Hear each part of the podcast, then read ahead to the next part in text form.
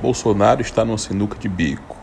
Vejamos, a Câmara Federal, contrariando a vontade do Senado, é, manteve as regras eleitorais, respeitando de pronto o princípio da anualidade, para que seja válido essas regras a partir de 2020, é, do fundo eleitoral e alguns outros quesitos, como a questão da inegibilidade sem olhar para o registro de candidatura e sim para a posse. Pois bem, Bolsonaro está no sinuca de bico. Bolsonaro agora tem que provar que está do lado do povo, que é realmente o representante da nova política.